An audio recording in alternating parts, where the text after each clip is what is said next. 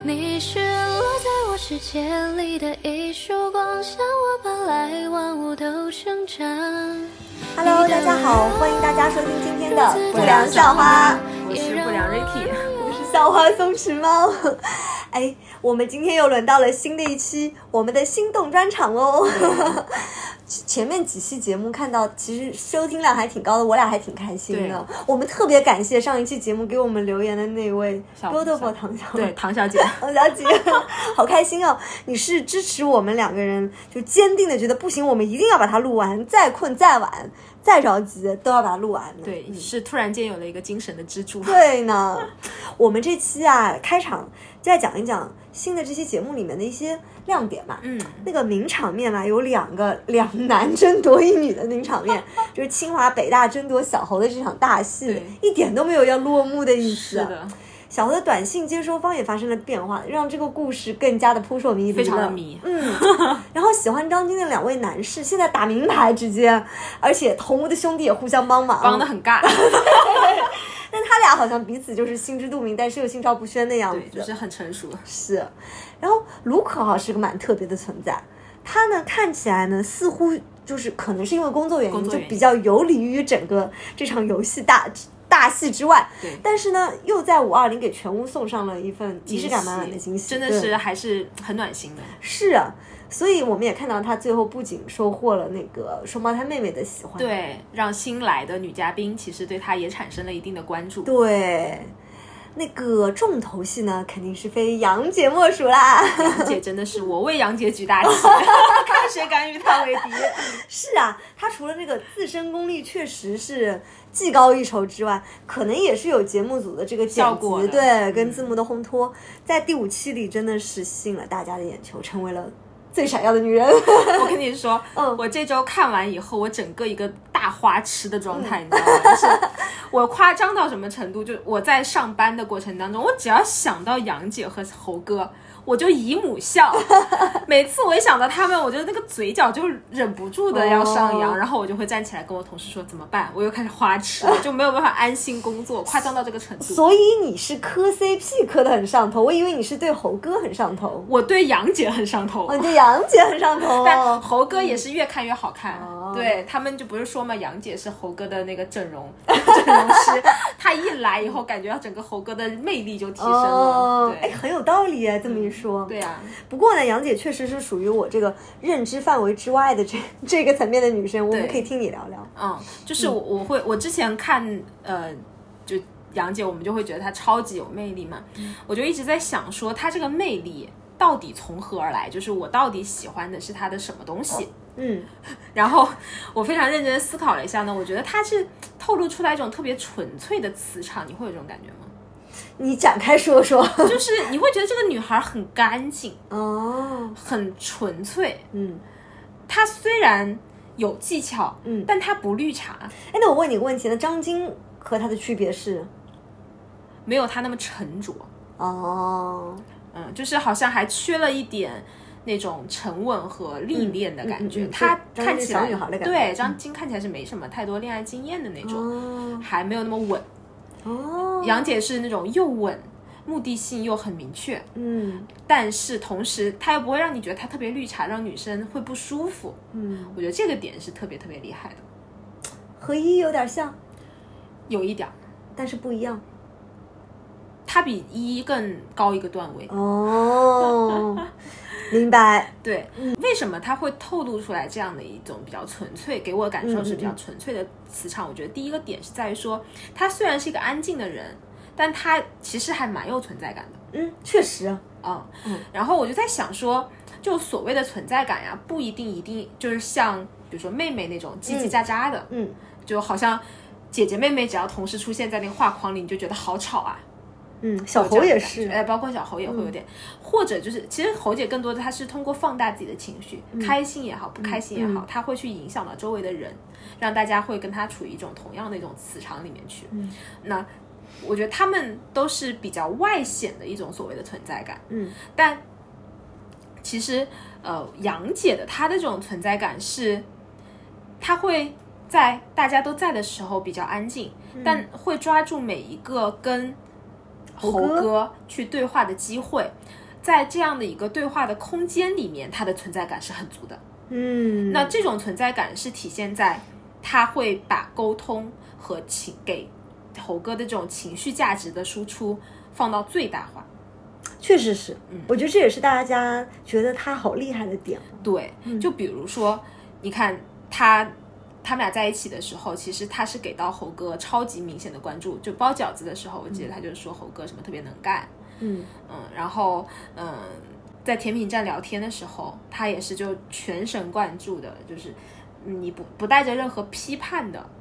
非常开放的在听猴哥讲他的一些事情，嗯也会特别聪明的去提问，嗯，这个确实是，对，然后就一下就问到人家心坎儿里去，而且就是你看，比如说我之前去学过教练，嗯教练就会说，当你问到一个问题，这个问题是让他顿了一下的，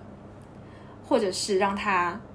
产生了一些情绪的，不管是开心的情绪还是不开心的情绪，这样的一种反应，其实是一个就证明你的问题问得很好，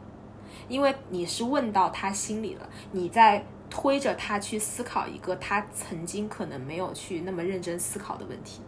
嗯，所以我觉得杨姐，比如说她问说有什么事情是让你快开乐的，心的，嗯嗯，哇，猴哥那一下的反应就是镇住了，他让顿了我一快下乐。嗯嗯，但是他很快就给到了一个，我觉得还是很走心的一个回答嗯的。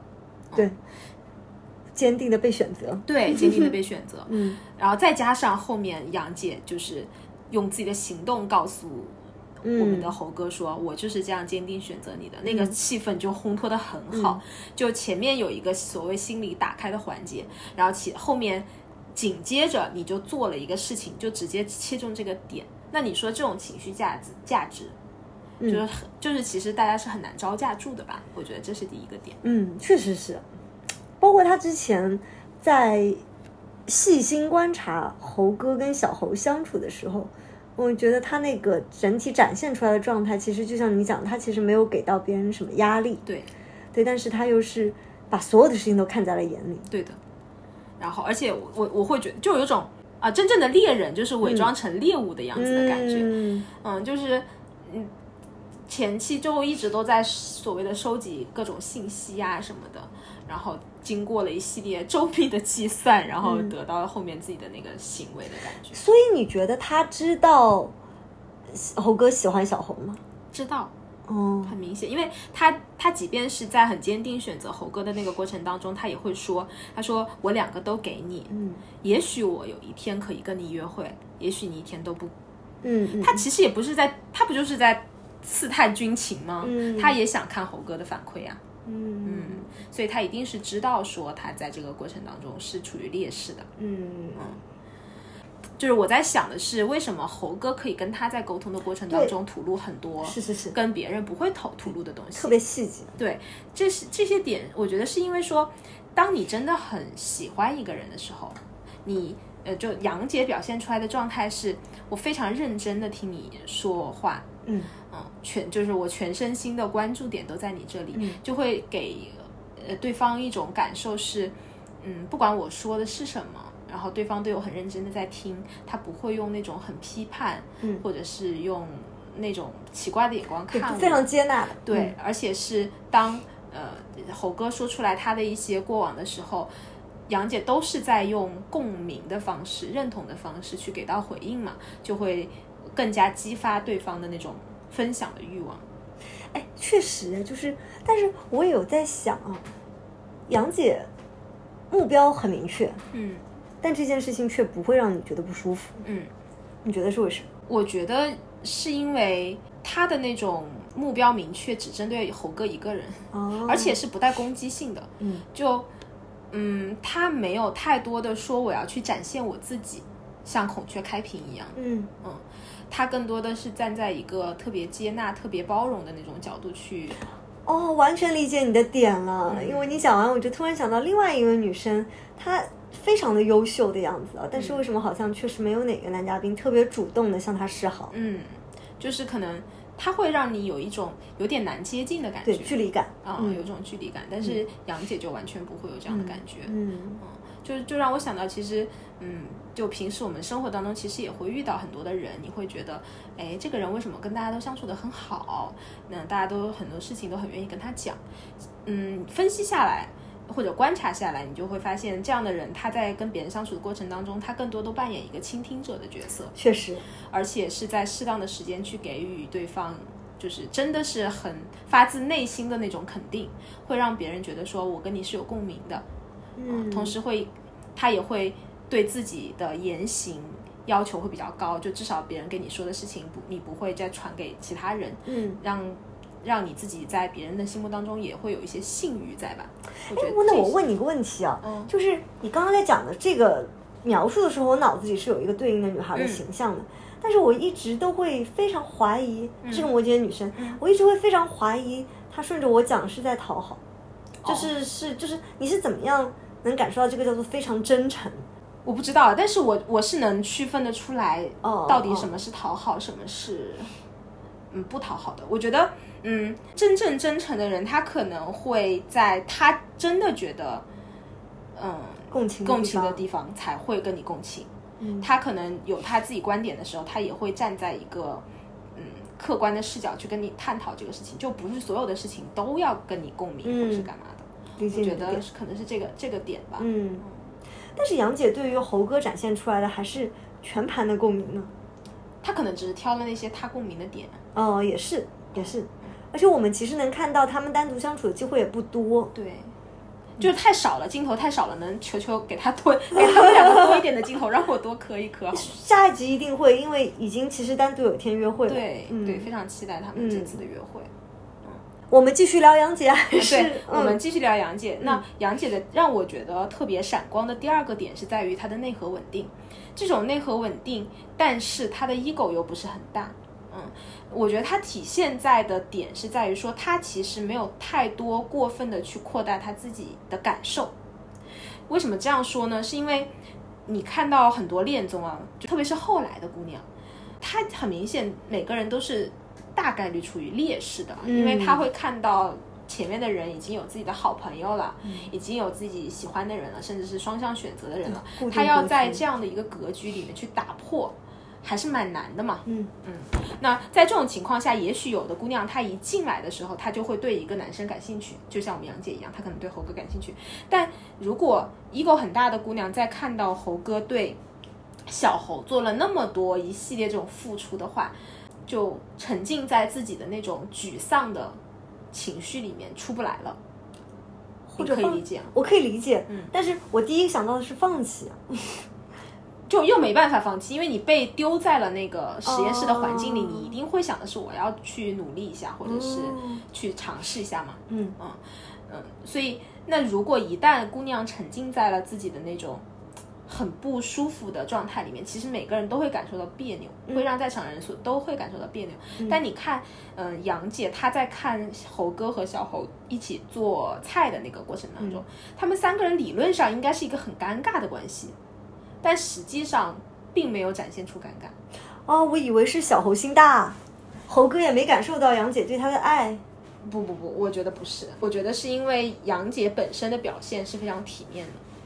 她没有过分的去放大自己的那种不舒服。就比如说张晶，就是看威廉的那种那种眼神，就当张晶看到威廉和依依走的比较近的时候，他其实有一些细节的镜头会看到张晶的那种比较失落的眼眼神。杨姐也有吧，很犀利的目光，杨姐是犀利嘛，嗯啊，但是她我会觉得她没说什么是真的，就没有说太她多也没有表现出来什么东西。我就觉得他很，我觉得他在我眼里是很，呃，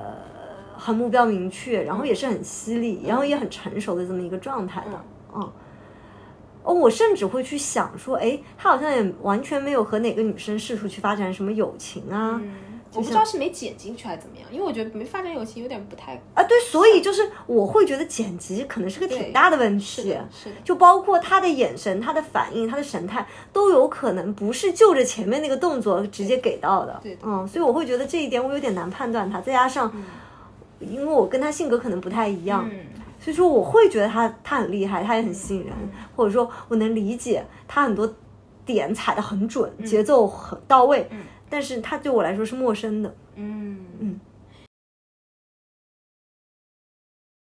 就因为它的内核稳定，嗯，ego 不大，不不让自己沉浸在那样的一个氛围里面的话，有就他他可以做到一件事情，就是他可以一直在场，哦，所以他是可以把事情跟情绪分开的。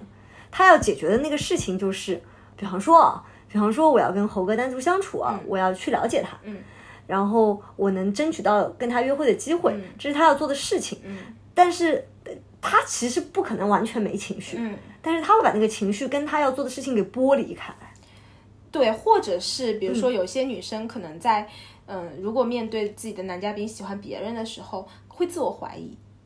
嗯，我觉得侯姐也许她把这个所谓的课题分离做得比较好，杨杨姐，啊，杨姐，嗯，就是她，她把这个事情分离的比较好，她会知道说自己进来，嗯，就暂时没有得到猴哥的喜欢，可能是有一些就客观原因客观客观的原因存在的，所以她不会把这种很多的负面的结果或者是呃情绪归结在她自己这个人身上。当你不归结在自己的身上，你保持一个相对客观的角度去看这个事情的时候，你就可以笑看他们两个一起做饭。哦，那你能能够一直待在那儿，不觉得别扭，不觉得难受，他就给你后面，比如说侯姐出去帮六零二做饭了以后，他就就获得了一个跟猴哥相处的机会。你讲到这里，我突然想到一点，我觉得这期节目当中哈，小猴还是有很多地方表现出他占小孙的吧。嗯，猴姐这么聪明，这么会观察，她一定也能感受得到吧？杨姐，杨姐， 天哪！对，杨姐，哎，她有没有这种可能性是？嗯等着，对，因为她也意识得到，说这个格局是这样子的，是我喜欢的男生，其实喜欢的女孩是有别的倾向性的。有可能，就如果啊，他看到的是像依依和 William 这样子的锁死的关系，嗯你觉得他还是用他现在的方式吗？可能就不是了，他可能就退了。所以其实很有可能这个本质还是出在猴哥虽然一往情深，并且性格可能和杨姐也很合适，嗯，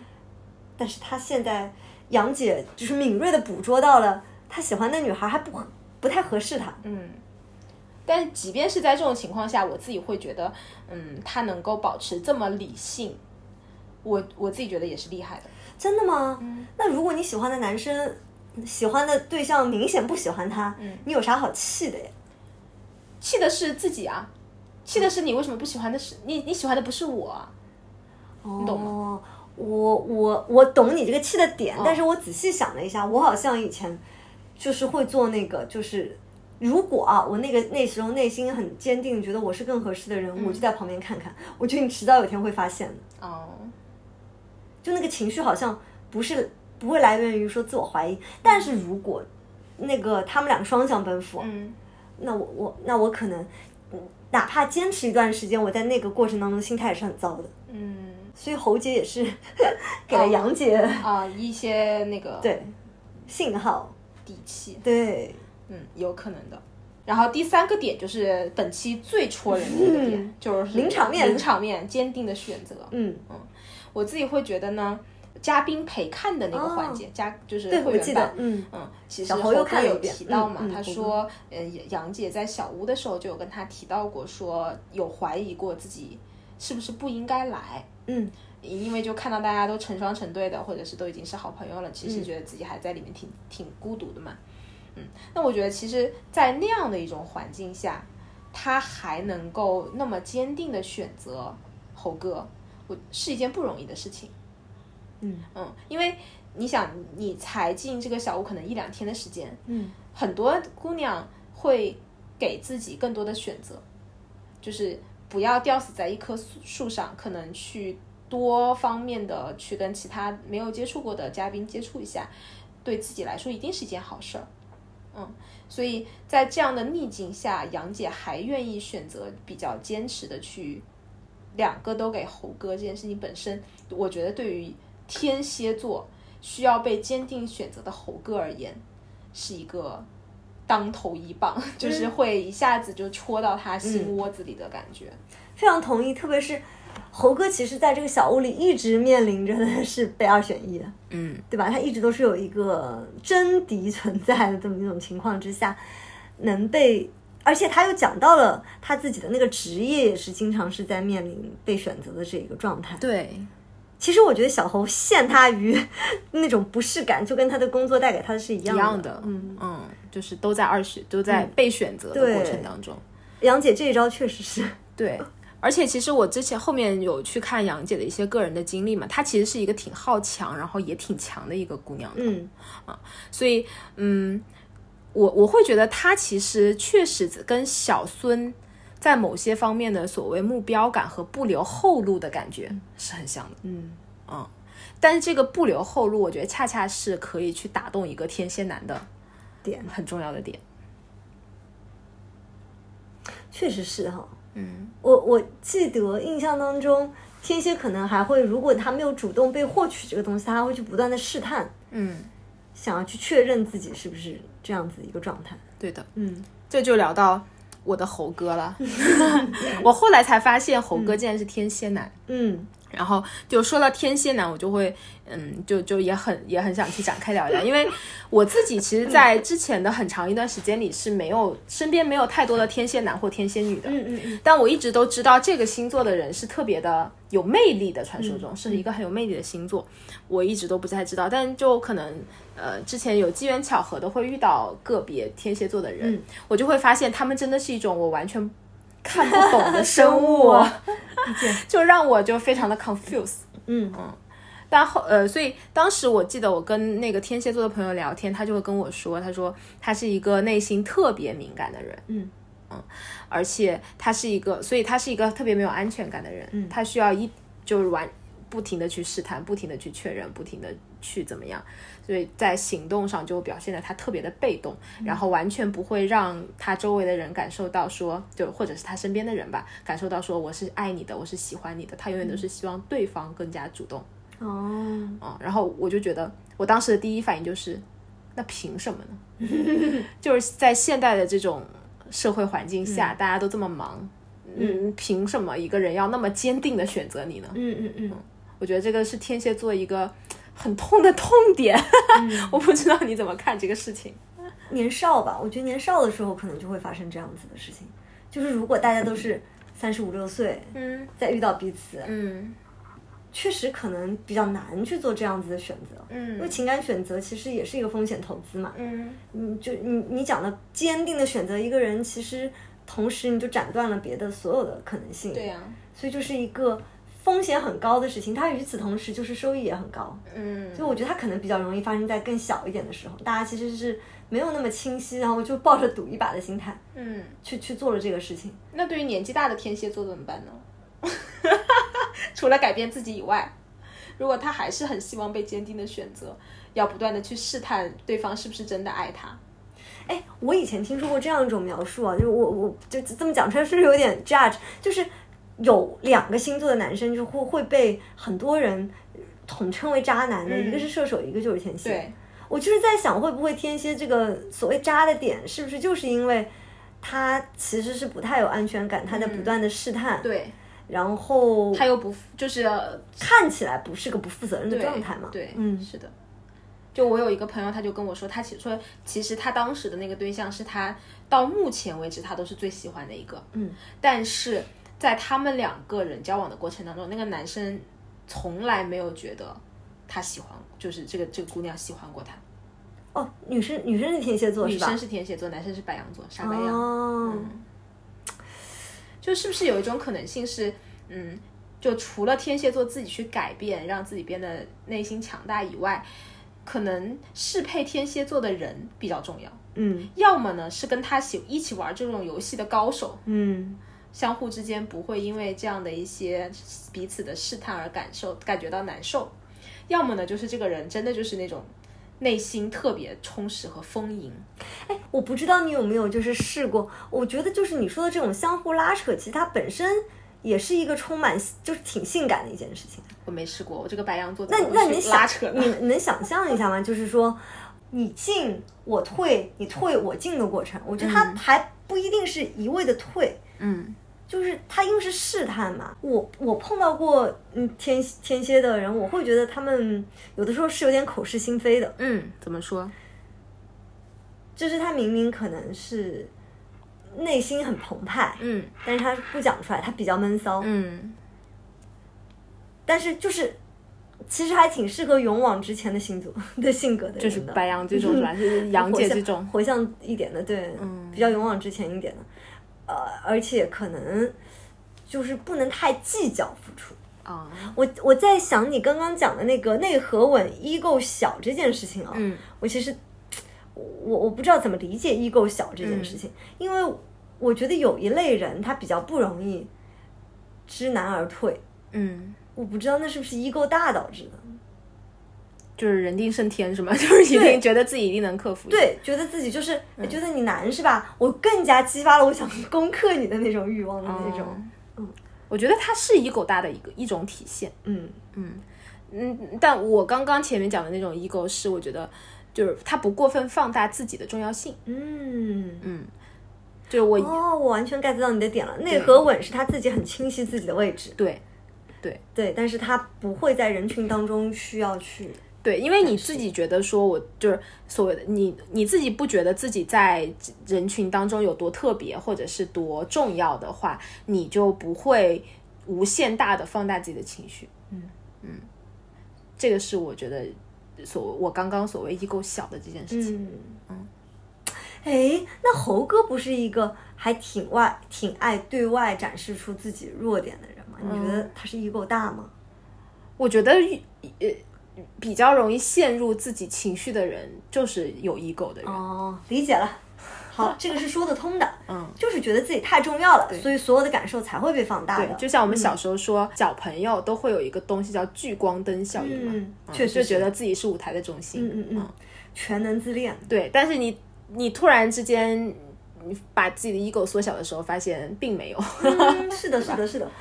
是啊，所以就是看一下浩瀚星空，觉得自己的渺小的时候，其实很多情绪也就消散了。对的，我们回到天蝎的，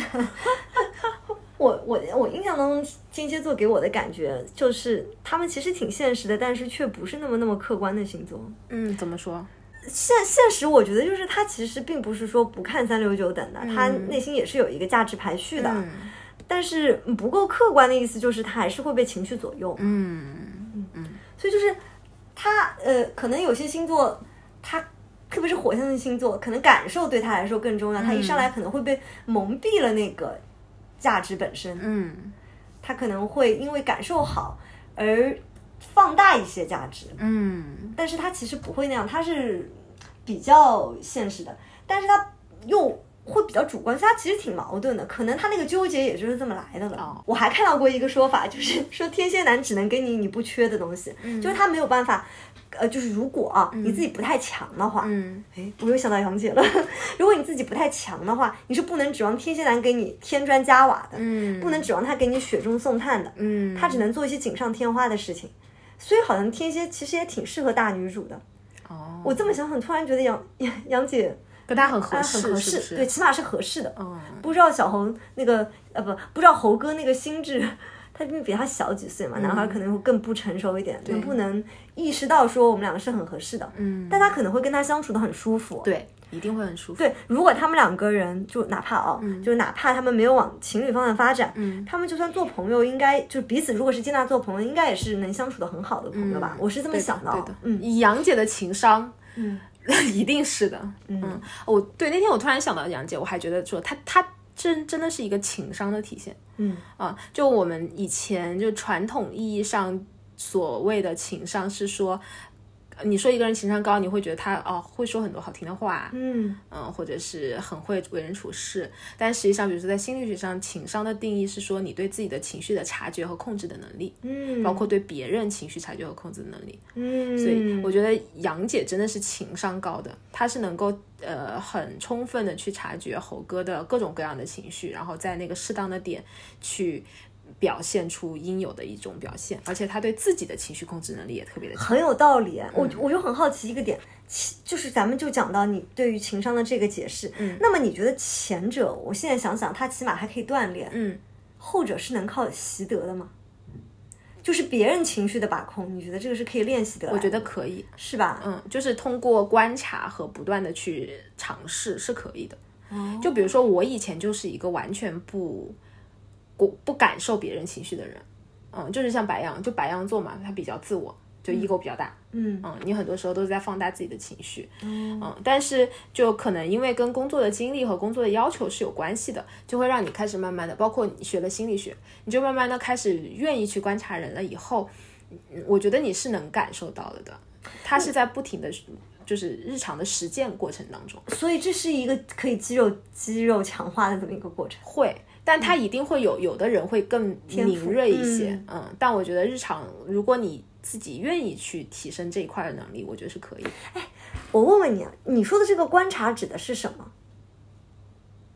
就是你说你再再多一些观察嘛、嗯就可以。那观察是指什么？就是你对人的好奇啊，就是你带着好奇去观去看每一个人，你就会你就会去看说，就比如说，如果我要特别刻意的去训练的话，那我的我在跟每一个人交往的，或者是在跟一个特定人交往的过程当中，我内心一直在问自己一个问题：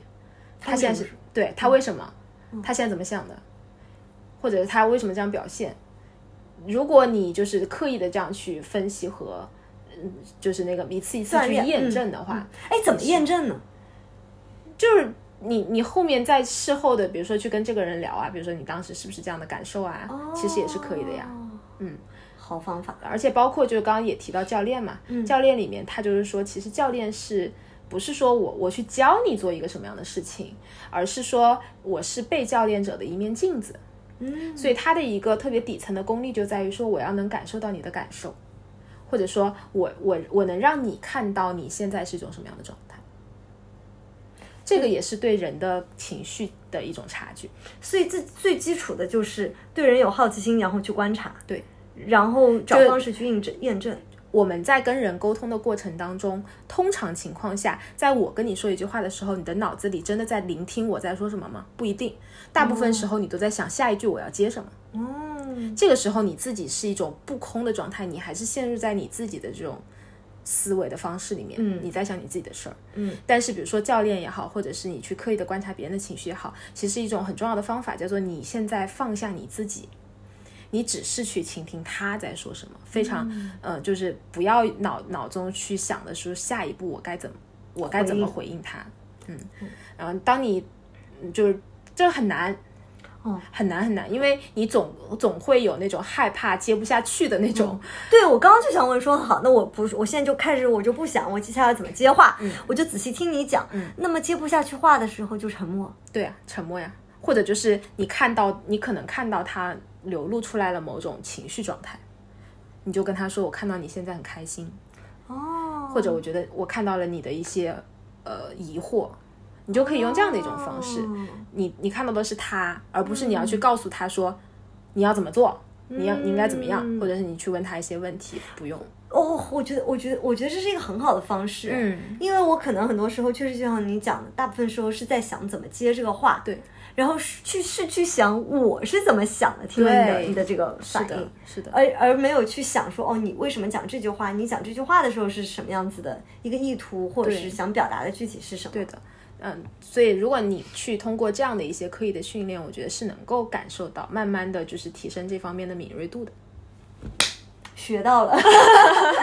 真的哎，咱们不是都喜欢杨姐吗？那是不是就是得得往这方向靠啊？是对不是对？是我觉不能得忘记如果嗯我能够成为杨姐这样的人，嗯我觉得我还是挺满足的。嗯就一方面，她是她的很有女性特质，嗯她她也还蛮善用所谓女性的那种吸引力的，比如说她在猴哥旁边也是会摇摇头发呀那种。但但我不知道为啥感觉小猴，这感觉猴哥毫无还是有的吧，有吗？就是你，就是杨姐，就是那种看她那种小眼神儿，我觉得猴哥还是有感受的吧。我就不，所以说我其实看的时候也是很很疑惑的。我是在想说，猴哥是在扮演深情人设呢，嗯还是还是怎么一个情况呢？就我我确实内心是有疑惑的。就你看不出来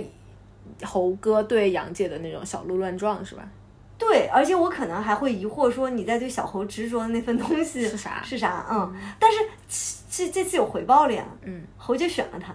我觉得这猴哥没有一直、一直没有放弃的原因，就是因为，呃，猴姐不像其他，比如说像依依这种很果断的切断了跟外界的联系，嗯猴姐没有，嗯，嗯，所以就包括他们后面约会啊什么对的，猴猴姐还还会说让第二天要跟猴哥聊，对，这就是一个很有意思的话题。刚刚杨姐给了呃和小呃猴哥坚定的选择，对接下来我们的小猴同学并没有给小孙坚定的选择，，对，嗯我觉得这件事情换做小孙的话，应该也是挺伤的吧。虽然他表面上是说他他会不要紧不要紧哎是吧不要紧，你去做你自己想要的选择。当时我看的时候在想，小猴一直说是，哎，这个规则可以这样子的吗？对，规则可以这他样子就是吗在找找借口啊，借口因为是吧嗯他其实，在拿到那个张卡的那一刻，我觉得他内心就是有答案了的。就是要两天约会不同的人。嗯，嗯 我是啧啧称赞 吗？啊，确实挺不一样的。对嗯，哎呦，我我突然有点替小孙揪心了，因为我也是一直挺喜欢他的。嗯，但我觉得不重要，因为可能对于侯侯姐这样的人来说，他把很多他自己的，因为他是一个比较理性的人，他自己其实在节目里也这么说嘛，所以我我对他的判断是，他在这一刻他还没有百分之百的确定是小孙。那你觉得杨姐是不是也是很理性的人？还是说她其实是感性的，但是因为她内核稳、异构小，所以她才能做出坚定的选择这样子的事儿？我觉得，因为我们看到的很片面、啊，对对对，我觉得以我对白羊座的了解，我觉得杨姐就是挺上头的，有可能哦，是真爱是吧？不是不一定是真爱，但那一刻就是猪油蒙了心。所以他目标感很强，对吧目？标这感很强这点肯定是，只是说他确实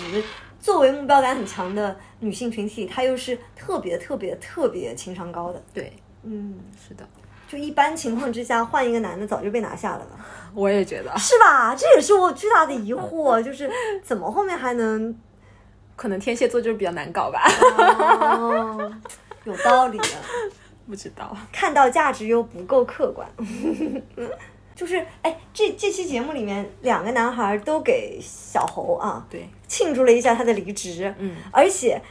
猴哥这件事情做的吧，还让小猴同学啊给给他发发了了短消息，息嗯，确实是挺感动的。嗯，就是因为离职，说实话，在一个人的职业生涯里面，也不会是一件特别特别特别常见的事情。嗯，是个大事儿，哎，算是一个比较大的事儿。那在这样的一种大事儿的面前，如果能有一些让人印象非常深刻、难以忘怀的一些仪式感的话，就还蛮好的。嗯，小猴离职的状态，你觉得他是不是非常开心？ 看他那个状态，确实是非非常常非开常心。开心哦，但因为我自己是一个。呃，半年内经历过离职的人，嗯包括我最近有一个同事也在离职中，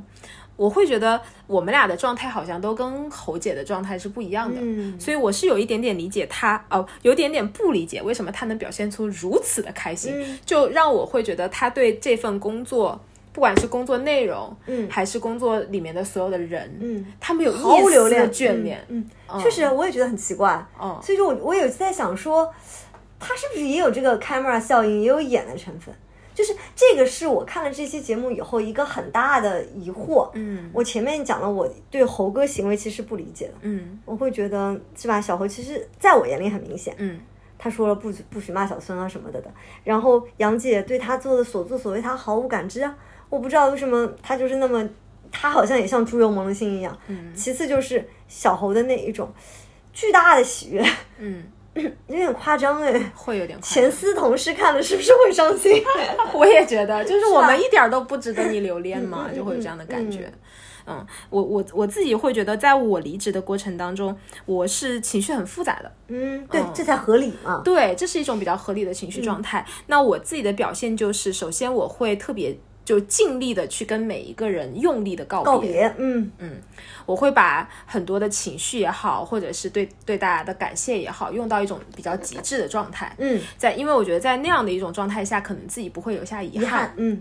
那几，但是在告别的过程当中，其实对我来说，更多的就是不舍了。因为其实当你离开，要离开一家公司的时候，你就会变成，倒计时了嘛，对吧？你就会变嗯成你看有点儿你看到的更多都是它好好的的地地方方了啊。理解，嗯，就曾经你会觉得说，哦，这这个这个大楼每天就是资本家理解嗯嗯花那么点太儿理钱就买了我一天二呃十二个小时的工作时嗯间，但是你走的那一刻，你会发现，哎，这个大楼修的真好啊嗯嗯嗯，里面的运动场所，然后怎么吃衣衣食住行都让我很很便嗯利，你就会完全就是会换另外一个视角去看这个事情了。以前的那些所谓的不好的东西，可能都会消逝。我觉得这个很顺人性，但是我咱咱们会，我和你一样，我也会嗯有这样子的情绪。我甚至去想象一段婚姻的结束，肯不会有哪个人说是我特别开心的。对无论是当初是愿意再糟糕，对，哪哪个人主动提的，哪个人是被动接受的，我觉得不会有哪个人说实话，我觉得哇，这是件好开心的事情，因为我觉得那是不合理的。但是小侯，我在想，小侯有一种可能性就是他真的是往前看，嗯就因为咱们讲到了，一旦你有告别的情绪，你就会有复杂的东西上来了。嗯，他不， 我就往前看，他只看到未来的美好，嗯，那他当下可能感受到就只有开心，没有没有别的东西。对，我觉得这个点也确实是，嗯，我我会觉得我我自己的告别和我同事正在经历的告别会有一点点不一样。嗯，他就会说，因为他上周才办离职手续嘛，他会说他其实离开那栋大楼的那一刻，他没有不舍得，他反而是一种对新生活的向向往往。嗯嗯但是你说他实际上有没有不舍得，他是有的，但是他在告别的过程当中，他会克制自己的这份不舍得。对，他会，因为他的点是在于说，我呃，他说我觉得，嗯、就是这种所谓对过去的留恋是很消耗你自己心智的一确种实是嗯，那我不与其说我去消耗自己的这种能量，我不如把我这些能量放在未来，嗯对未来的一些憧憬和对、呃现在和未来生活的用力嗯、我不理要解嗯再去看过往。但可能在我走的时候，我我更多的就是要把把我对过去的留恋放得很大很大，嗯嗯，然后就以至于 我走的时候是很难过的。我理解，我理嗯解，就是你看我朋友圈，我唯一的一条视频号就是我在离职后发的，嗯离职的那天发的。我离开那个大楼的那一刻，我和我的同事在门口哭。我也是没有想到哎、嗯因为我会觉得你给我的感觉是更理性一点的状态，但是你这么说，我就会觉得那也蛮火象星星座的，嗯，就是感觉很重要这件事对情的，嗯，那我我特别特别理解你同事讲的那一种。你有没有你有没有看到小猴那种展现出来的那那么强的活力跟生命力，足以可见他是毫不内耗的人。对，他有可能不一定是感受不到遗憾，而是他就是不让不不愿意花一点点力气去看过去了。对，对，我觉得这样是这个，我现在看起来会是一种比较好的状态。嗯，嗯，但我自己是那种很爱沉浸在过去的人。也没什么不好的。我我现在会觉得这样有点耗自己的精力，嗯对对对就是人的脑力。但是那个东记忆西都是有就是用的你在怀念的时候，它是也是会带给你情绪和感受的。那种情绪和感受，当下其实当是没错，它是一种消耗，但是它一定是满足了你那个时候的一些心理需求。是的，嗯，是的，就很多时候人做一些事情也是感动自己嘛。嗯。而而这一趴，如果人会做那种感动自己的事情的人，他就一定是这部分加重要。对的。我特别不希望小猴去做只是让自己感动的事，要猴哥，猴哥，我特别不希嗯望猴哥去做只是让自己感动的事情。不，幸好他也感动到猴姐了嘛， 对吧？收获了那条消息，但其实我觉得恋爱当中很多人就是在感动自己啊，或者说不只是恋爱吧，我觉得人做很多事情都是在感感动自己。对，特别是小的时候，对但我觉得能意识到它才会是改变的第一步嘛。嗯，我以前也会，我甚至觉得有很多人在伤痛当中，他是沉浸在伤痛里面的，是因为他自己不想走出来的。 exactly，、对，嗯而伤痛可能带给他的熟悉的安全感，对，嗯对。但说到自我感动，就说到就是下一个想聊的话题就是仪式感。嗯，我觉得很多时候我之前对仪式感的理解就是一种自我感动。哦，就我是一个在现实生活当中，我不不要不强求，嗯，呃。仪式感的人，嗯，我不会强求说在每一个节日我都一定要收到什么样的祝福，或者是嗯理解，呃什么什么样的礼物，嗯，我完全对对方不会有这样的要求，嗯，但是嗯，我我也会有一些特很很特别的点，比如说。呃，就当我想感动我自己的时候，嗯我就会去做一些仪式感。我我我这个东西不一定是对，呃，对只只对亲我密男关朋系友，嗯就可能对朋友也是这样子的一种状态。比如说，我其实呃知道我自己快要离职了，但是那个时候我的同事们都不知道啊、然后我我就我就在我阳着的时候给每个人就是做了一些小礼物，我就会做这样的事情。哎，说起来，我今天收到了一份，我收到了 Ricky 送我的一份礼物，其实我还挺感动的， 嗯，因为我很多年没有收到手工的礼物了。嗯，对，好奇的话，给我们留言， 多么渴望有人给我们留言呢？ 对，嗯哎，我你你讲到这个仪式感的事情，我就想到，可能我啊我也是个对仪式感没有要求的人，嗯，但是我不确定我是不是因为怕希望越大，失望越大，所以不去放大它。啊，对，因为我看到 Look 在五二零那天扮作青蛙的样子去做那些事情的时候，我内心还是戳了一下的。嗯，虽然我并不希望真的哪一天有人敲门来给我做这样子的事情，但是我是看到的时候我是会感动的。嗯，甚至我在嗯感受到别人的仪式感，我沉浸在别人的仪式感当中的时候，我都是非常非常感动的。嗯，但我内心的感觉就是，哎，我好像也没有那么需要这个东西。我不知道那个是不是我自己不自信而导致的不配得感，所以我会觉得我没有那么需要。但是我看到别人有的时候，我是很感动的。嗯，我有点，我有我有一点点共情你刚刚说到的，就是，嗯，我我我觉得我的不去不要求所谓的仪式感，有可能就是我不希望有一些希望，嗯嗯嗯啊，有希望会有失望，对，有希望会嗯有失望，这个点我觉得我跟你是有一点点像的，所以嗯我从来不会要求我的另一半嗯给我什么样的仪式感，我可能会更夸张，嗯夸张到就是对方可能还记得的一些日子，我自己就已经过滤掉了。哦，嗯嗯， 我们这样不好，嗯，也是，啊，而且要真实面对自己的感受。对，嗯而且我觉得另外一个点是在于说，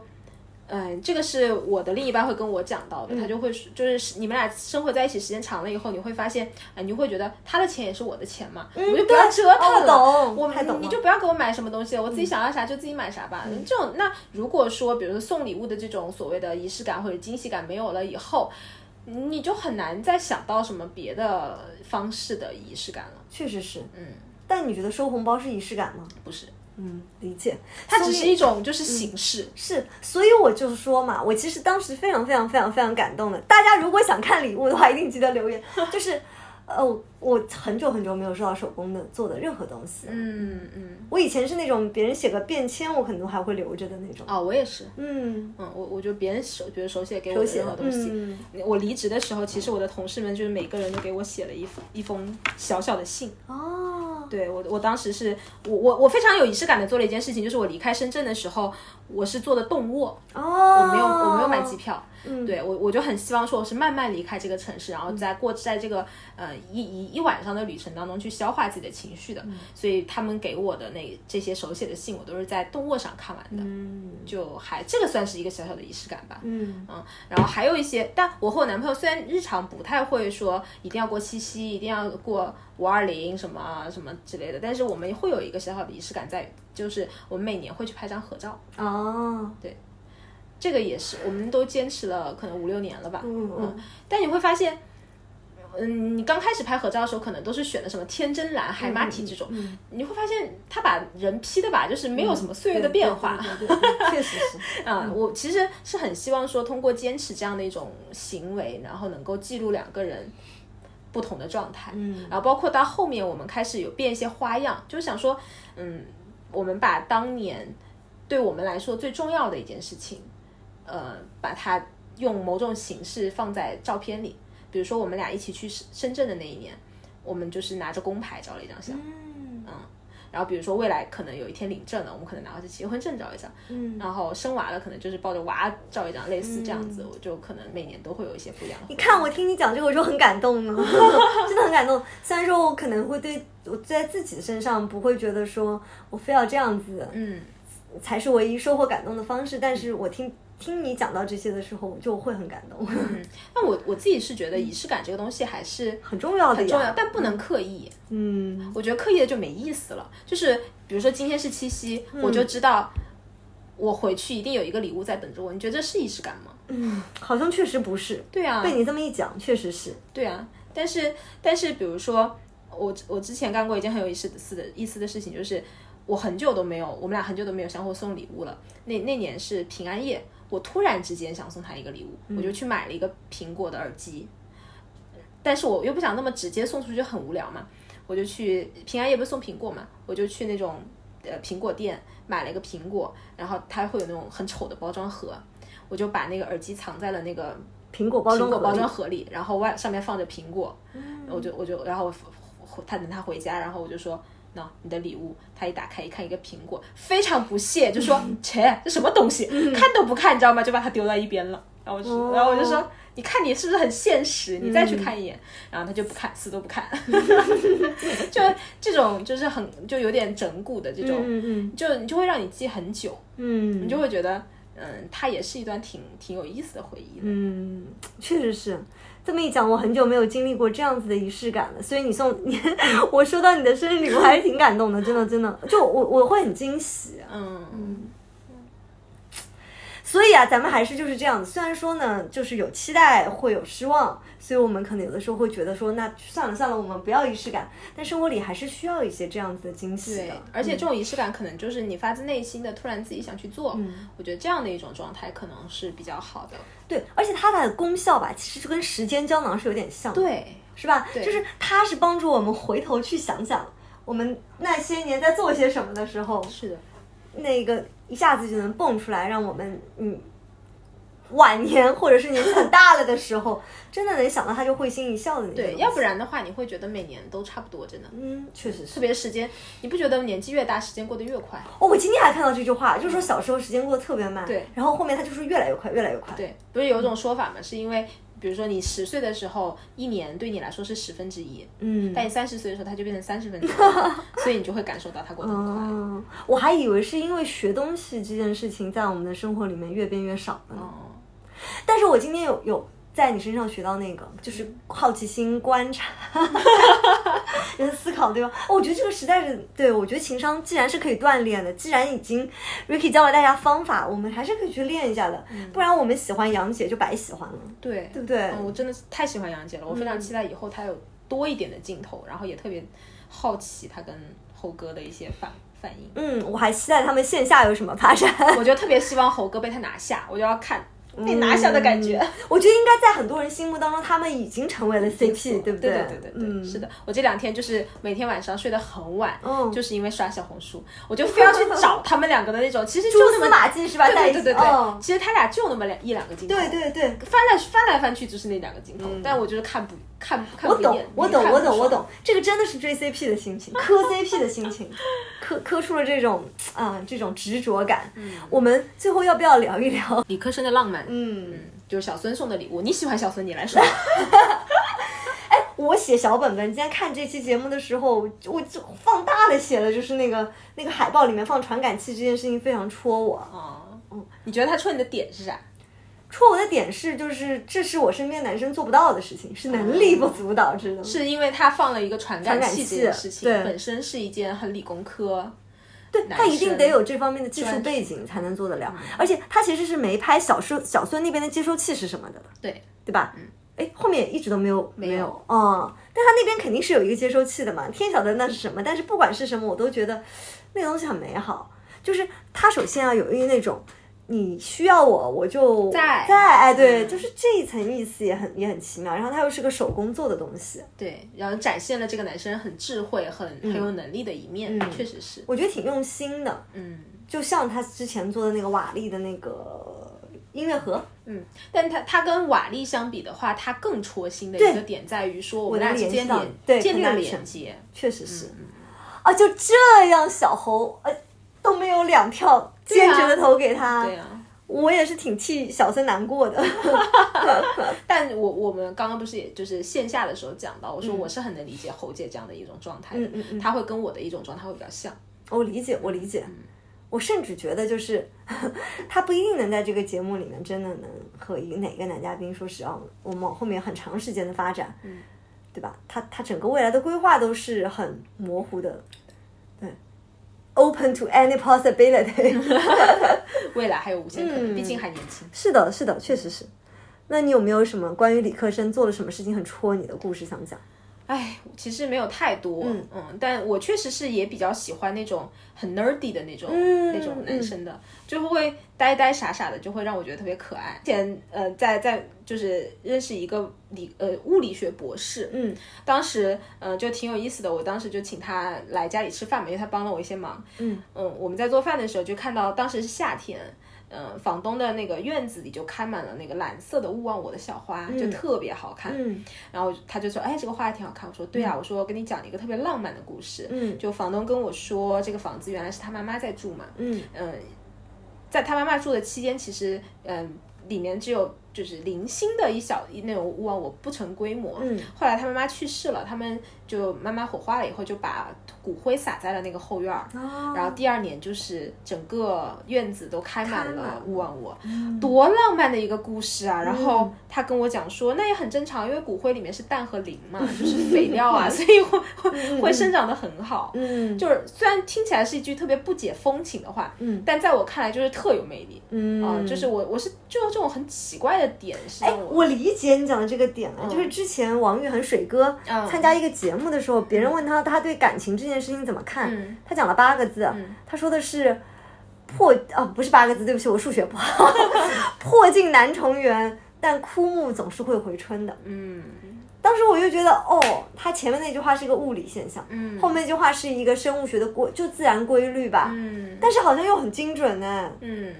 但是但是这个可能就是文科男生不会不一定会用的方式。对，而且包括我突然想到之前就是就前前上周吧，我一个合作工作的合作伙伴，他其实是一个特别难搞的人，就是我之前好像跟你讲到过，嗯嗯嗯嗯就特别耗费我嗯精力理的解那个男生。嗯、记得。然后，嗯，上上周我又跟他沟通一件事儿，他就就在说我们两个领导之间，就是一个小人火花他他说一个人在说假话，嗯一个人知道问题但不说就隐瞒， 哦，那说这个事情其实有很多种说法，但是他就在那儿背法条。哦，他就说嗯，对于就是嗯，就是可故意故意造假的，哦然后是谁什么什么，就把那个法条给我微信打出来了。嗯嗯嗯然后对于什么知情不说的，又是什么什么一种情况？他说他作为当事人，嗯，什么应该。呃，投反对票就一定要明确自己的反对意见，就可嗯以免于处罚。就说了好长好长一段这种法条，我当时就觉得哇，这个人好有魅力啊！ 就是就是，虽然就是很莫名其妙的一些点，嗯我我我懂你意思。前就前几天啊，我问一个人，我说为什么最近比亚迪这么绿啊？嗯 他说股票吗？哦我说是啊。他说可能，他说这个叫什么尽显新能源车本色， 对我就觉得这种就很其实很智慧嘛。很有意思，就是、就是让你从从一些特别不一样的视角去看问题，把你从那个所谓的那种感性脑里面拔出来，我就觉得非常魅力值大增，然后我就对这个我同人意印象大好。嗯，确实是。行啊，我们今天聊的差不多了啊，聊得差不多了嗯，我们都很期待下一期的节目。对不过这一期的预告没没得到什么明确消息，就像期待他们约会吧。， 对，因为有一 v 一嘛，所以还是很期待他们下一期的表现的。就希望大家磕的 CP 名下节嗯目下期节目镜头多一点。 对对对， 希望我杨我为杨姐举大旗。嗯嗯嗯，我我也也希希望望猴猴哥哥能能不不要要那那么么犹犹豫豫了了。对对，嗯嗯好好啊啊，那那今我我们们嗯就这样对啊，下期节目再见喽，拜拜拜拜拜。